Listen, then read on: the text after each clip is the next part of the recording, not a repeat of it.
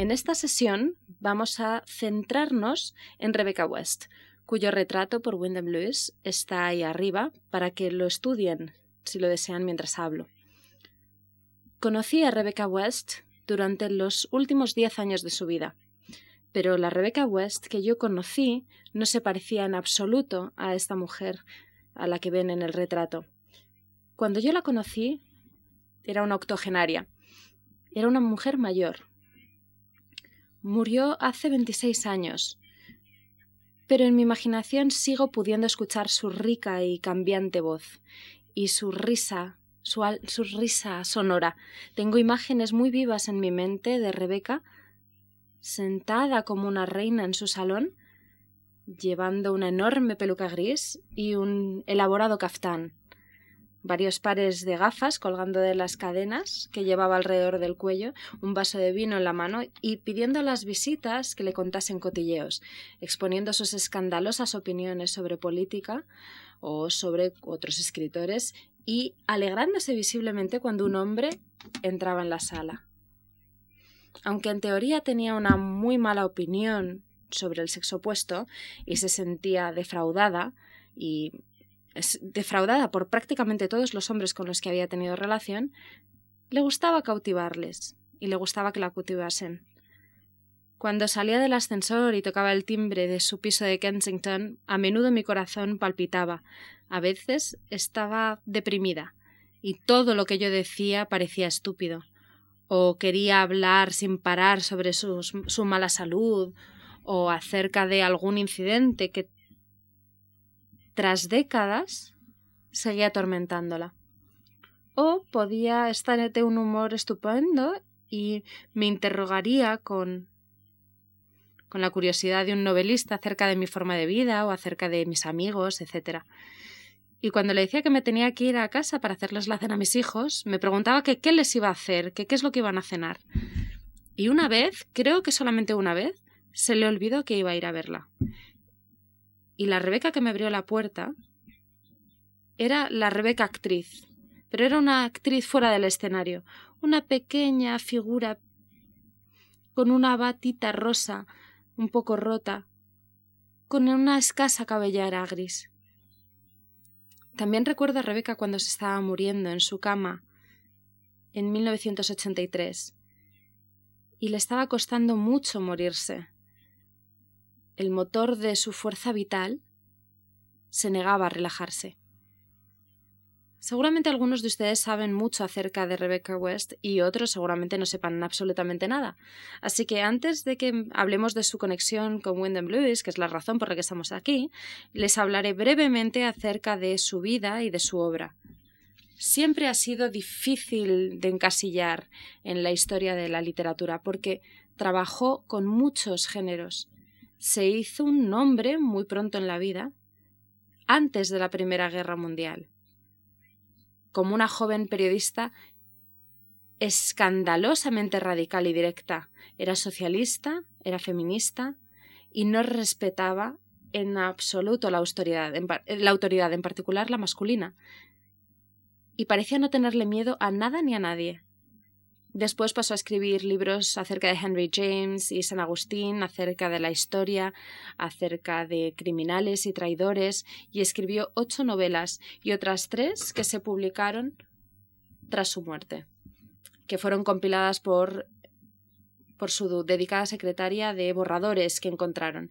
De sus novelas, sobre todo en mi país, la más famosa y la de mayor éxito fue The Fountain Overflows, que es la, la, fuente desborda que se publicó en 1951, basada en parte en su propia vida familiar. Aquello fue un éxito de ventas.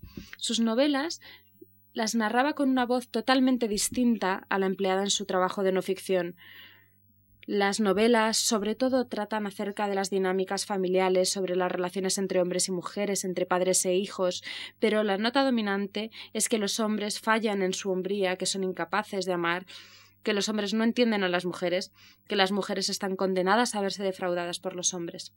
Una paradoja sobre Rebeca es que, a pesar de toda su rebeldía radical, seguía siendo, en un profundo nivel, la niña victoriana, la chica eduardiana que había sido. y los valores tradicionales, como por ejemplo que los hombres deberían proteger y apoyar a sus mujeres, seguían vivos en ella, y eso la llevaba a un importante conflicto. Las novelas también son una salida para su amor hacia los lugares, las ciudades, el mundo natural, todo el universo sensual femenino tal y como lo veía de flores, gracilidad y la creencia de que la vida es tan, y cito, tan importante como la música sugiere que, que sea. Ella creía profundamente que la música y el arte no eran lujos, sino necesidades. Y el trabajo más monumental de su obra de no ficción es el largo libro que escribió sobre Yugoslavia durante la Segunda Guerra Mundial, llamado Cordero Negro y Halcón Gris. No puedo categorizar este libro. Trata sobre la guerra y sobre la política europea. Es un reportaje acerca de la forma en que Yugoslavia estaba siendo despedazada por la guerra. Es también un trabajo sobre vieja historia, mitología, etnografía y también sobre su trayectoria personal, lleno de conversaciones y de discusiones. Y en esta novela virtió todos sus sentimientos y opiniones acerca de todos los temas del mundo, incluidos los hombres y las mujeres y el matrimonio la música y la amistad. Es totalmente exagerado. Nadie más podría haber escrito un libro como este libro y nadie habría querido. Y es en su, a su manera una obra de arte.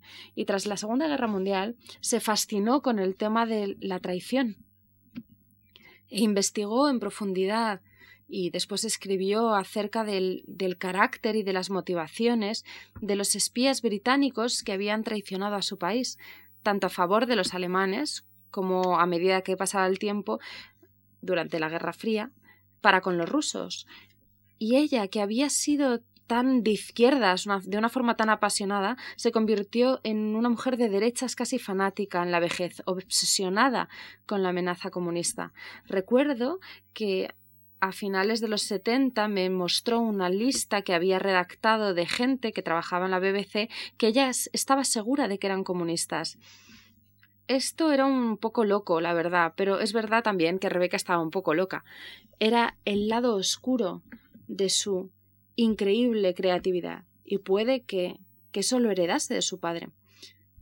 Tenía reconocimiento público, lo tuvo en la vejez, y la hicieron dama, dama Rebecca West, que es el equivalente para las mujeres de, de recibir el título de caballero. Habría sido Sir Rebecca West si hubiese sido un hombre. Y la chica rebelde terminó siendo una figura del sistema. Acerca de su vida, era una una reportera en absoluto fiable. Escribió un sinfín de versiones sobre los incidentes y episodios de su pasado, creando narrativas alternativas. Y toda su vida en sus largas cartas a sus amigos, escribía mucho, escribía mucho y de la misma forma obsesiva acerca de lo que en aquel momento estaba sucediéndole. Y las historias eran siempre extraordinarias y a veces, francamente, eran increíbles. Nunca nada era ordinario con Rebeca, nada era normal para Rebeca. Ella creía en lo inverosímil y en lo supernatural, y era extremadamente melodramática. Yo siempre pensaba que si me hubiese dicho que se iba a comprar un nuevo cepillo de diente, volver, me, hablaría acerca de, del drama de escoger un cepillo de dientes rojo o uno verde. Todo era dramático para ella. Y cuando tras su muerte estaba investigando su vida para poder escribir su biografía, encontré pruebas de su maravillosa y mitológica imaginación y de hecho era algo que era inquietante y le dije a un joven americano amigo nuestro que se llamaba Stanley Olson le dije pero por supuesto cuando se trataba de los hechos de su vida ella era era una mentirosa tan grande y Stanley me dijo no debes decir eso nunca Rebeca no era una mentirosa y por supuesto tenía toda la razón de alguna manera porque ella buscaba verdades que tuvieran sentido para ella que le dieran sentido a la, la aleatoriedad, al caos de su vida, tal y como ella lo veía. Y hay verdades poéticas, así como verdades históricas, y contar historias es, por supuesto, lo que hacen los escritores, ya sean biografías o en ficción. Pero en cualquier caso hizo que fuese muy difícil escribir su biografía. Bien, un poco de antecedentes familiares. Nació en 1892 y tenía antecedentes celtas. Su nombre no era Rebecca West, ese era un seudónimo que empezó a usar cuando empezó a escribir y después adoptó dicho nombre como propio, de forma permanente. Su nombre de nacimiento era Cicely Fairfield y era la más joven de tres hermanas. Su casa en Londres estaba llena de libros, de música y de diversión pero no había dinero. Y la catástrofe financiera estaba siempre a la vuelta de la esquina. Su madre, Isabella Mackenzie, era de una familia de pequeños tenderos, tenderos respetables de Edimburgo. Isabella era una estupenda pianista y había músicos profesionales en su familia. Pero algunos de sus familiares de Edimburgo eran bastante rudos y sin educación, y Cicely, que se convirtió en Rebeca, se avergonzaba de ellos siempre tuvo la sensación Rebeca tenía la sensación de que la forma aislada y desordenada en que vivía su familia no era acorde con su lugar natural en la sociedad, y esto era totalmente debido a que su padre anglo-irlandés, Charles Fairfield, era un personaje muy romántico que les contaba historias a sus hijas acerca de su herencia aristocrática y acerca de la familia distinguida de Irlandia, de Irlanda y de la casa familiar y de la fortuna perdida a la que deberían haber tenido acceso en otras circunstancias. Había incluso una historia de que su, su padre, el, el, abuelo de Rebeca, era el hijo ilegítimo de un miembro de la Casa Real de Hanover. Charles había sido un oficial del ejército de joven, era un artista con talento y un periodista, pero no tenía éxito. Nada le duraba. Pero como padre, como padre era glamuroso y era emocionante. No era un matrimonio feliz, el matrimonio de los padres. Rebeca lo describiría como el matrimonio de la soledad con la soledad. Y cuando Rebeca tenía ocho años, su padre abandonó a la familia, supuestamente para ganar dinero en África, pero no volvieron a verle nunca más. Se fueron a vivir con la familia de, de la madre de Rebeca en Edimburgo y allí Rebeca fue a un buen colegio y obtuvo su educación en Edimburgo.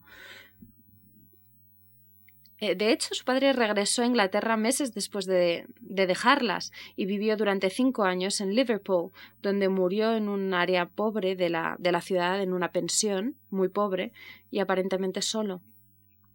Cuando la madre de Rebeca fue a Liverpool a su funeral, no se llevó a sus hijas consigo. Tuve un padre maravilloso. No tuve padre alguno, escribió Rebeca. Y Siempre estuvo obsesionada con él. Escribió un sinfín de versiones sobre el matrimonio de sus padres, tratando de explicar o de justificar el comportamiento de su padre y el carácter de su padre ante sí misma y ante otros. Creó un mito sobre el maravilloso padre que tuvo y que no tuvo. Y cuando la psicoanalizaron durante sus años treinta, eran los sentimientos sobre su padre lo que más la preocupaban. Una de las cosas que descubrieron tras su muerte era que había estado casado con anterioridad, antes de casarse con la madre de Rebeca en Estados Unidos y que había tenido un hijo, pero todavía había más por descubrir en cuanto a su padre. Él, o la idea de del padre era tan importante para Rebeca que siento mucho que cuando estuve escribiendo su biografía sobre ella no investigué el pasado de su padre adecuadamente. Algo que nunca he visto que se trate eh, por escrito es la forma en que las circunstancias del biógrafo o de la vida del biógrafo pueden determinar la naturaleza y el ámbito de los libros que escriben los biógrafos. Se da por sentado que el escritor simplemente, en este, en este caso yo, se sienta diariamente ante su escritorio de forma equilibrada y se pone a trabajar. Bueno, pues no es nunca así. Cuando yo escribía sobre Rebeca, tenía cuatro hijos que aún estudiaban, tres de ellos todavía vivían en casa, y tenía una vida privada extremadamente turbulenta. No tenía libertad para escribir todo el tiempo, ni tenía tiempo de seguir todas las pistas. Y esto no es una excusa, pero es una explicación, una explicación de por qué no investigué más. Sin embargo, alguien sí ha investigado más acerca del padre de Rebeca y ha descubierto algunos hechos sorprendentes. Existe algo llamado la, la Sociedad Internacional de Rebecca West y el año pasado atendía la conferencia anual y el bombazo de la conferencia fueron las revelaciones de un académico independiente que había estado investigando a Charles Fairfield, el padre de Rebecca. No puedo darles muchos detalles porque el material está protegido con derechos de autor y el investigador querrá publicar un libro completo cuando haya terminado su investigación. Pero el resumen de la historia que nos contó en la conferencia fue que el padre de Rebeca había, antes de casarse con su madre, estado en prisión y había sido condenado a cinco años de trabajos forzados por un robo especialmente innoble y traicionero. Y el caso fue ampliamente cubierto por la prensa nacional y regional de la época y destruyó totalmente sus expectativas y su reputación como oficial y como caballero y en la, durante la, su estancia en la cárcel, su salud física y también su mental fueron considerados extremadamente inestables. Y le liberaron sin un céntimo y en desgracia, creo que unos diez años antes de que se casara con la madre de Rebeca. Así que, ¿sabía la madre de Rebeca que se estaba casando con un criminal con, antecedentes penales cuando se casó con él? ¿Lo sabía la familia? ¿Lo supo Rebeca alguna vez? Creo que la mente.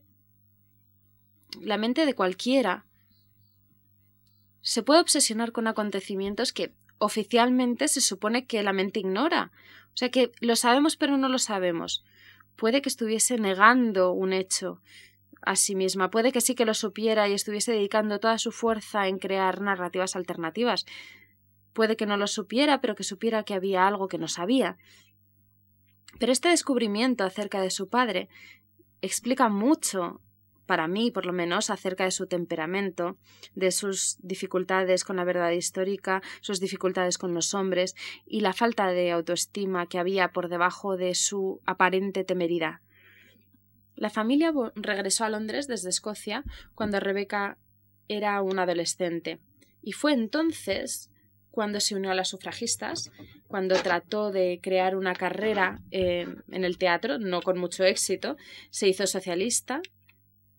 Bueno, la adoptaron, la adoptaron gente como George Bernard Shaw, fue, fue también al colegio de verano de la Sociedad Fabiana y empezó a escribir unos artículos rebeldes y escandalosamente ocurrentes y unas incluso críticas literarias con su nuevo nombre, Rebecca West, en prensa femenina y en diarios literarios bajo su nuevo nombre.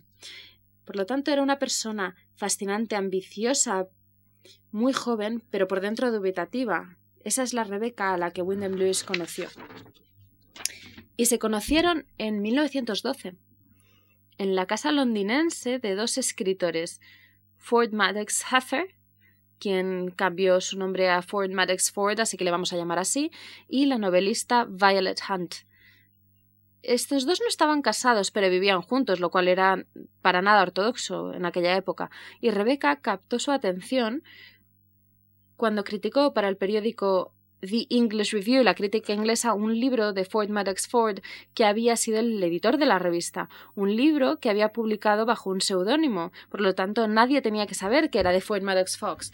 Pero Rebecca, en su crítica humorística, hizo que la autoría del libro quedase clara para cualquiera que supiese leer entre líneas. Y Ford, a Ford esto le hizo gracia y la invitó a tomar el té. Él y Violet Hunt, que también era una sufragista y feminista y muy rica, solían invitar eh, a sus fiestas o a sus reuniones para tomar el té a los jóvenes literarios a los que llamaban les jeunes, los jóvenes en francés. Y Rebecca inmediatamente pasó a formar parte de ese grupo. Y Violet Hunt registró, escribió sus impresiones acerca de la Rebeca de 19 años en aquella primera visita que, que, les hizo, que llevaba un vestido rosa y un sombrero de paja de chica campestre que ocultaba lo que Violet describió como unos espléndidos ojos líquidos y se sentó con los pies firmemente plantados en el suelo y juntos su bolso bandolera.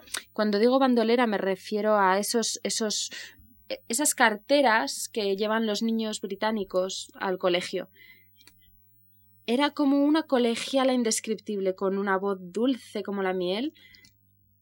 Sin embargo, sus artículos y sus críticas directas ya estaban llamando mucho la atención. Rebeca estaba de moda, era precoz, era, era la, la noticia del momento. Otro de los invitados regulares de aquellas fiestas la describió haciendo observaciones increíblemente malvadas que ponían los pelos de punta con su voz suave y musical. Esa era la joven Rebeca a la que Wyndham Lewis conoció por primera vez, porque Wyndham Lewis también era uno de los miembros del grupo de aquellas fiestas, y uno de sus cuadros, un panel abstracto rojo colgaba encima de la chimenea en el estudio de Ford Madox Fords em, en aquella casa, y Ford publicó su primer trabajo en The English Review. En 1912 fue también el año en el que en el año en el que conoció a Rebecca y en el año en el que mostró sus ilustraciones cubistas futuristas para el timón de Atenas de Shakespeare y también pintó tres de sus principales cuadros de de la segunda exposición impresionista en Londres. Y también le habían encargado que realizase un mural y que diseñase, diseñase las cortinas y los menús y los programas y la publicidad para un nuevo club de cabaret muy arriesgado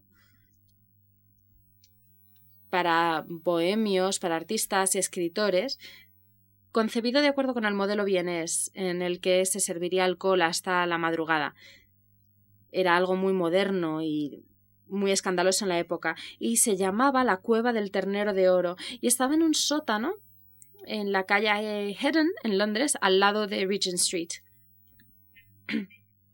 y, eh, y Rebecca fue a aquella aquella cueva del ternero de oro por el editor de English Review, que tenía más de 20 años que ella, y ella, con la superioridad de la juventud extrema, se sintió totalmente disgustada por ello, le desagradó muchísimo, no le impresionó, y de hecho, dos años después cerró dicho cabaret. En cualquier caso, el hecho es que Wyndham Lewis también era noticia, también era una novedad cuando conoció a Rebecca.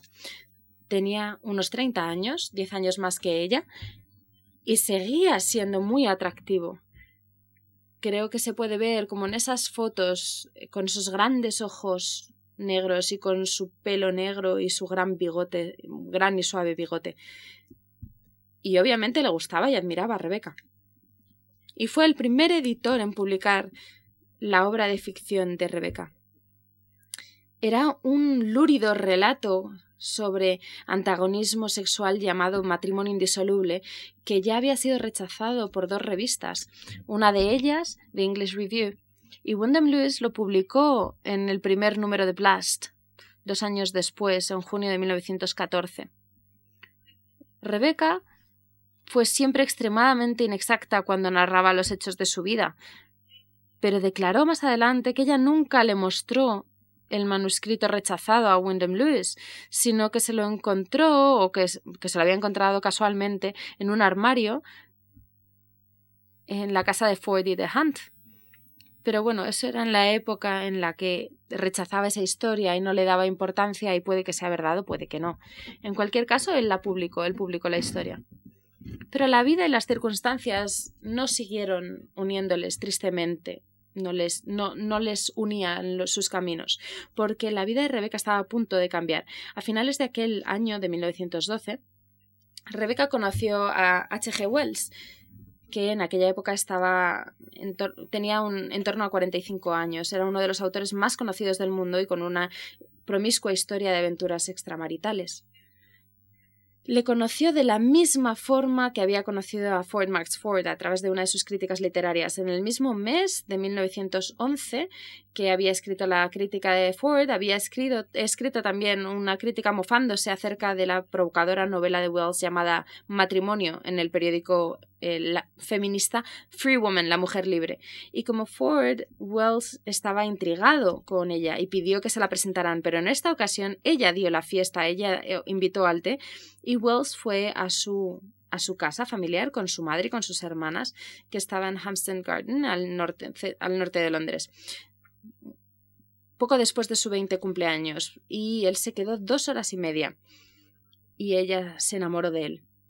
Y él, obviamente, se quedó fascinado con ella. Aunque, habiendo tenido ya otras aventuras con jovencitas que acabaron en escándalo y problemas, él no quería hacer lo que ella pretendía. ¿Y qué es lo que ella pretendía? Ella, por supuesto, seguía siendo una virgen, y lo que ella quería era que él la liberase de su virginidad. Y él decidió no hacer, o por lo menos lo dejó para más adelante. Y durante aquellos meses de incertidumbre y de obsesión total sobre H.G. Wells, ella se deprimió, se deprimió seriamente y su madre y sus hermanas se preocuparon mucho por ella. Así que para que no pensara en Wells, su madre la trajo a España durante unas vacaciones que duraron un mes. Llegaron a Madrid en tren y se emocionó con el Prado y fueron también a una corrida de toros. Le gustaron los locales de dudosa reputación de Sevilla y los bailes de, de los gitanos y disfrutó de una misa mayor muy elaborada en la Catedral de Burgos y fueron también a la fresca costa de Santander. Pero cuando volvió no volvió curada de su amor por H.G. Wells. Le dijo a su regreso que trató en dos ocasiones de matarse, de matarse, de suicidarse, y en una historia que escribió para la The New Free Woman llamado, llamada En Valladolid, escribió acerca de una mujer, de una chica que había tratado de, de, suicidarse en dos ocasiones. Yo no puedo decir, y nadie puede decirlo ya, si realmente lo intentó o no, pero expresa su desesperación y seguramente lo, lo haría. En cualquier caso, también escribió artículos de viaje sobre España a su vuelta. Adoraba España. Era lo que, esto es lo que decía de España. Era exactamente lo que siempre había esperado que fuese la vida. Siempre me había defraudado un poco la vida y las cosas, pero España no le defraudó. Pero es que España no defrauda, no defrauda a nadie. Y ella y Wells sí que se convirtieron en amantes a su regreso. Se fue de, casa de su madre y se fue a vivir en una habitación alquilada. Yo creo que lo que Rebecca quería de Wells era pasión independencia y seguridad. Obtuvo la pasión y la independencia, pero no la seguridad. Se quedó embarazada tan solo la segunda vez que estuvieron juntos y su vida quedó para siempre trastocada. Ser una mujer soltera en aquella época, creo que esto era la época del principio de la Mm, Primera Guerra Mundial era una desgracia terrible. Su propia madre estaba dispuesta a cuidar de ella y aceptar el bebé solo si prometía dejar a Wells. Pero Rebeca no estaba dispuesta a hacerlo. Estaba enamorada de él. Y sí, ahora él también estaba enamorado de ella. Wells estaba casado. Wells no tenía ningún plan de dejar a su mujer, no tenía planeado dejar a su mujer, e insistía en que el embarazo y la relación debían permanecer en secreto. Algunos de sus amigos lo sabían, pero solamente los, más cercanos. Y se lo contó a su mujer e instaló a la Rebeca embarazada en una ciudad costera en Norfolk, que está en la costa este, muy, muy lejos de Londres. Y Wells iba a verla y le escribía y a veces incluso se reunían en lugares secretos en Londres. Y es irónico que justo cuando estaba sola y cuando estaba infeliz, cuando estaba, cuando estaba sola esperando el nacimiento de su bebé, cuando su historia Matrimonio Indisoluble fue publicada en Blast. Y el bebé, al que llamó Anthony, nació el mismo día de agosto de 1914 en que Gran Bretaña declaró la guerra a Alemania y por supuesto eso cambió el mundo para todo el mundo de nuevo. Y Wyndham Lewis por supuesto luchó en aquella guerra y se convirtió en el artista de la guerra oficial. Aunque apenas se vieron durante la siguiente década,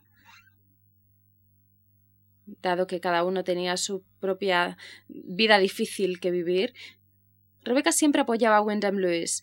Criticó su difícil primer primera novela, Tar, cuando se publicó en 1918 y de hecho comparó partes de esa novela con Dostoyevsky Y Wyndham Lewis le escribió a ella en 1928 tras la publicación de su libro de críticas literarias, La extraña necesidad, dándole la razón en cuanto a su opinión de James Joyce, que era una opinión bastante, bastante poco halagüeña. Los dos pensaban que James Joyce no era todo lo bueno que la gente pensaba que era en aquella época. Después de romper con Wells, lo hizo escapándose a América, tuvo un largo periodo y agónico periodo de encaprichamiento con con otro señor, con Lord Beaverock, que era un magnate de periódico, que no era compartido. Lord Beaverock no estaba encaprichado con ella. Y después, en 1930, Rebecca West se casó con alguien de de un entorno totalmente distinto, que no era para nada literario ni bohemio, un banquero, Henry Andrews. Ella esperaba que por fin conseguiría la, la seguridad emocional y financiera que siempre había deseado. No salió así del todo, aunque el matrimonio duró hasta su muerte en 1968 y aunque tuvieron problemas financieros desde el principio, no era tan rico como ella pensaba que era, y aunque también tuvieron dificultades emocionales más adelante, sus primeros años juntos fueron muy felices.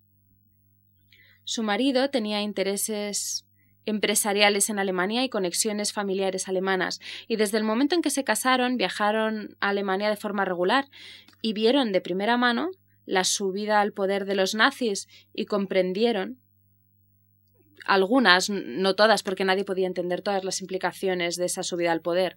Rebeca era apasionadamente y activamente antifascista desde el principio.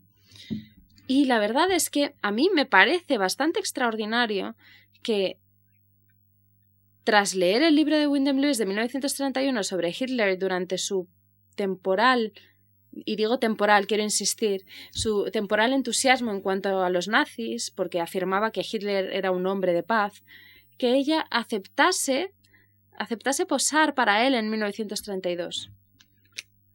Esto sugiere que tenía una muy buena comprensión de las cualidades de Wyndham Lewis. Bien, ahora Veamos este retrato al lápiz. vamos a ver el propio retrato. Quiero decir algo acerca de la parte física de Rebeca y de su imagen sobre sí misma. No era alta, nunca fue delgada. Tenía lo que ella tristemente denominaba un cuerpo campesino, con piernas cortas y rotundas. No le gustaba lo que ella llamaba sus feos pies y piernas. Tenía el pelo moreno y muy bonito, una piel bastante oscura, tenía unos ojos enormes oscuros, una gran boca y buenos dientes. A veces le gustaba imaginar que tenía un poco de sangre negra, aunque no hay pruebas al respecto.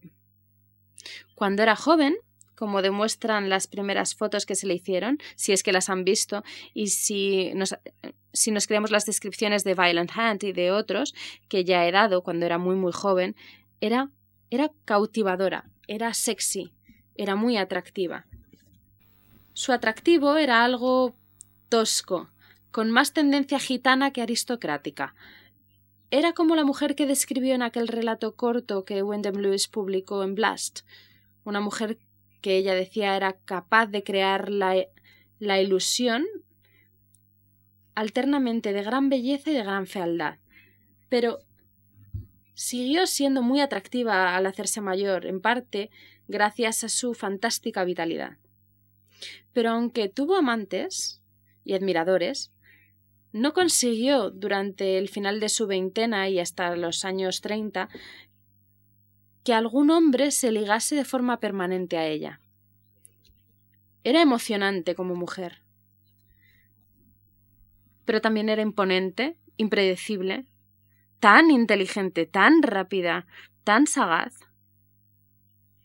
y los hombres, como, tal y como escribía su, su hermana, se sentaban y la admiraban durante las fiestas y hablaban de ella efusivamente, diciendo que era la mujer más maravillosa sobre la faz de la tierra. Pero no tomaban medidas al respecto. En modo alguno. Obviamente les aterraba. Y ella se preguntaba ella, ella se decía que no se imaginaba por qué. La mayoría de los hombres normales, hay que ser sincero, y Rebeca simplemente quería un hombre bueno, normal, habría estado un poco aterrado con una mujer como Rebeca, una mujer moderna en los años 20.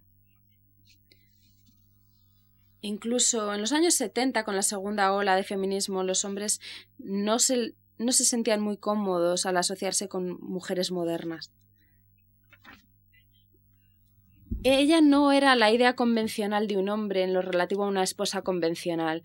Rebeca estaba totalmente obsesionada y lo escribía a menudo acerca de la idea de que ella hacía que los hombres fuesen impotentes, que ella hacía que los hombres fuesen impotentes, pero en realidad no se la imaginaban como novia o no podían visualizar la posibilidad de ligarse a ella.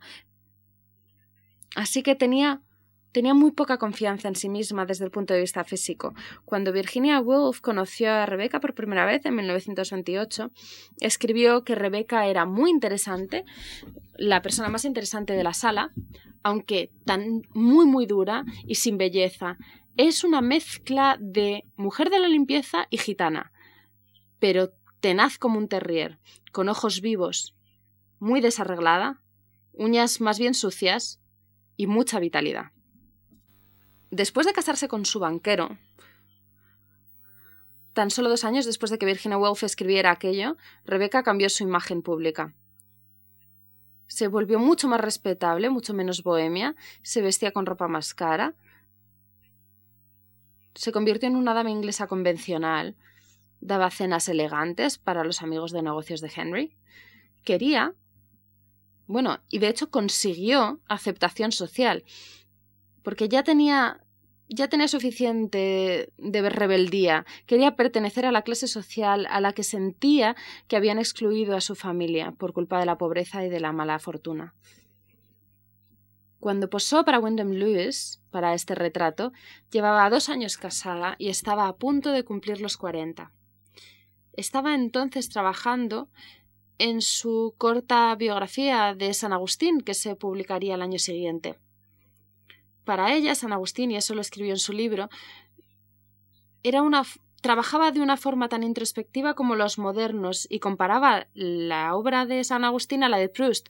San Agustín para ella era un egoísta, una persona que dramatizaba su propia vida y un gran artista romántico, un poco como ella podríamos pensar. Y era esto en una época en que las relaciones con su hijo Anthony, un adolescente, eran difíciles por sus celos y por su rechazo del matrimonio con Henry Andrews y por las difíciles negociaciones financieras con H.G. Wells acerca del futuro de Anthony. Así que, mientras posaba para Wyndham Lewis, no sé cuánto tiempo le llevaría a posar para él, pero tenía muchas cosas en que pensar y muchas cosas por las que preocuparse. Es el retrato de una mujer moderna, una mujer de la época, con el pelo corto, con pendientes en forma de bola, con una blusa muy bonita y muy moderna, con un anillo en su dedo anular. Es un dibujo delicado, que sugiere una delicadeza en Rebeca que no era siempre aparente. Es, en mi opinión, un retrato tierno y sensible, que muestra una cara muy, muy desnuda y vulnerable de Rebeca. Los grandes ojos oscuros están ahí, pero parecen más bien tristes y atentos. Esto muestra que Wyndham Lewis era un estupendo dibujante, como en otros autorretratos de la misma serie que han podido ver aquí en la galería. Es un dibujo muy sencillo, pero hay profundidad en este dibujo, tal y como hay profundidad en esta cara. Y esto no lo vemos en todos los dibujos. Creo, por ejemplo, su dibujo a lápiz de de las mujeres. Los dibujos de las mujeres son siempre fascinantes y unos son más bonitos que otros, pero algunos son más superficiales. Estoy pensando, por ejemplo, en el retrato de de la señora Desmond Harmsworth. Pero también es verdad que Rebeca tuviera mucha más profundidad que la señora Harmsworth u otras, que de hecho era la mujer del dueño de un periódico.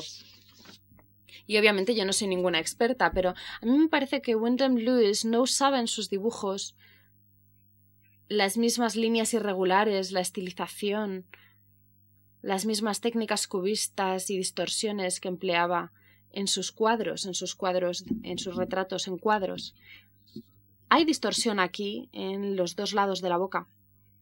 Y un crítico que escribió acerca de este retrato, con ocasión de, de la exposición de los retratos de Wyndham Lewis en Londres en el 2008, dijo en el Guardian que la desigualdad entre los dos lados de la, de la boca podía sugerir de forma intencional por parte de, de Wyndham Lewis la desigualdad entre el lado emocional y el lado intelectual de su personalidad, el lado romántico y el clásico, podríamos decir también. Yo simplemente, simplemente estoy citando esa, esa opinión. Yo no estoy segura, pero creo que también es muy interesante compararlo con, con por ejemplo, otros otros retratos de la Galería Lefebvre, porque es que esto parecía que, que Rebeca veía, que Lewis veía en profundidad a Rebeca, y en cambio Jez era totalmente inaccesible. Es, este es un retrato muchísimo más desnudo. Estaba incluido en la exposición de Wyndham Lewis en la Galería Lefebvre en Londres. En ese mismo año, en 1932, la exposición se llamó 30 personalidades y un autorretrato junto con... En vez de un catálogo, podríamos decir, había una carpeta de reproducciones de todos los retratos. Y yo creo que el marido de Rebeca compró el, el retrato en la exposición tras la exposición, pero eso no lo he comprobado, así que puede que no sea cierto. Y Rebeca siguió admirando el trabajo de Wyndham Lewis. Cuando en 1937 tuvo una exposición en las galerías Leicester en Londres, tratando de restablecerse como tras, tras, haber escrito muchos libros como un artista visual importante, Rebecca West era una de las personas que firmaron una carta para el Times apoyando la exposición y pidiendo que se comprase que se comprase algo para la colección nacional. Uno de los cuadros de la exposición, la llamativa rendición de Barcelona, pertenece de hecho a la Tate Gallery, pero no lo compraron hasta 1947, diez años después. No sé si otras obras de aquella exposición se, se compraron, fueron adquiridas con anterioridad. Y por último, la relación de Rebecca West con su hijo Anthony nunca fue fácil. De niño, ni siquiera estaba seguro de quién era su padre, durante mucho tiempo no sabía quién era su padre y no sabía siquiera quién era su madre. Wells insistió en que llamase a Rebeca Tita, un diminutivo de tía, cuando era pequeño, dado que una mujer sola no podía reconocer que tuviera un hijo. Esto era lamentablemente, esto era normal en aquella época. Y si a esto le añadimos el hecho de que Rebeca no era una madre por naturaleza, que siempre estaba preocupada por ganar suficiente dinero, que estaba preocupada con su escritura, con su trabajo, que a menudo estaba enferma, era una de esas personas que expresaban su estado psicológico, sus preocupaciones psicológicos mediante enfermedades complicadas y que durante la niñez de Anthony su vida personal y doméstica estaba siempre en estado crítico. Bueno, en realidad ella hizo todo lo que pudo, pero Anthony era, y no es de extrañar, un niño trastornado y a menudo infeliz y se convirtió en un hombre trastornado y a menudo infeliz. De adulto culpó a Rebeca por todo lo que salió mal. E idolizaba a Wells, el padre famoso y glamuroso, al que solo veía en ocasiones especiales, en salidas y visitas especiales. Rebecca West era tan extrema y tan extraordinaria y tan brillante y tan imposible que se puede crear para ella una leyenda dorada, pero también una leyenda oscura. Y Anthony creyó en la leyenda oscura. Y le hizo muchísimo daño a Rebecca y le causó mucha rabia con su novela autobiográfica Herencia y con su biografía muy subjetiva de su padre. Rebeca terminó odiando y temiendo a su hijo adulto por lo que podía imprimir y decir más adelante, aunque también le había querido. Anthony siempre tuvo problemas de dinero y en 1969, un año después de que el marido de Rebecca muriese, cuando estaba eh, cuando tenía casi 80 años, Rebeca tenía que pensar en formas de ayudarle financieramente, económicamente, porque estaba lleno de resentimiento en aquella época porque su padrastro, el marido de Rebeca, no le había dejado ni un céntimo en su herencia.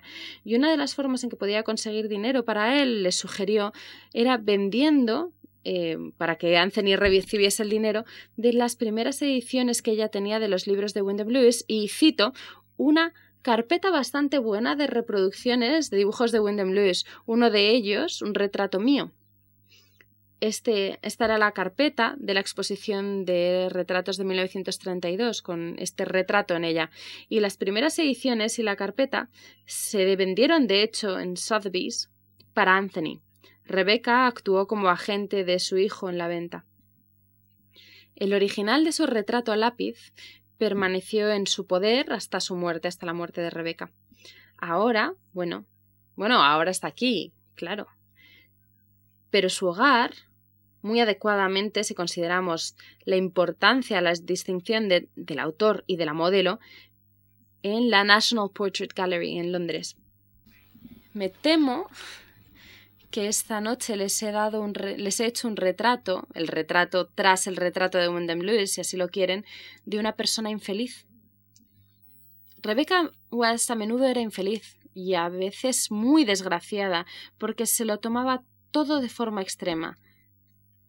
Pero también era capaz del otro extremo. Felicidad lírica, éxtasis, era la mejor en celebraciones y la mejor a la hora de disfrutar. Amaba a muchas personas y a muchas cosas. Amaba los hechos y la información y descubrir cosas. En una ocasión escribió que los escritores no escribían para demostrar lo que ya sabían, sino para descubrir lo que desconocían. Amaba el sur de Francia, amaba España, las fiestas, los cuadros, la música, la ropa cara, los chistes, el cotilleo, los coches cómodos, la comida deliciosa. Y le encantaba exponer en la mayor medida posible las equivocaciones de aquellos que estuviesen en desacuerdo con ella. Acerca de lo que fuera, una colección de escritos suyos se publicó en 1977 bajo el título Rebecca West, una celebración. Y para mí, todo lo que hizo ella durante su vida, todo lo que se hizo en su nombre o sobre ella tras su muerte no puede ser sino una celebración. Y estoy muy contenta de estar aquí y de estar aquí viendo cómo se la celebra a través de su relación con Wyndham Lewis en la Fundación Juan March. Muchas gracias.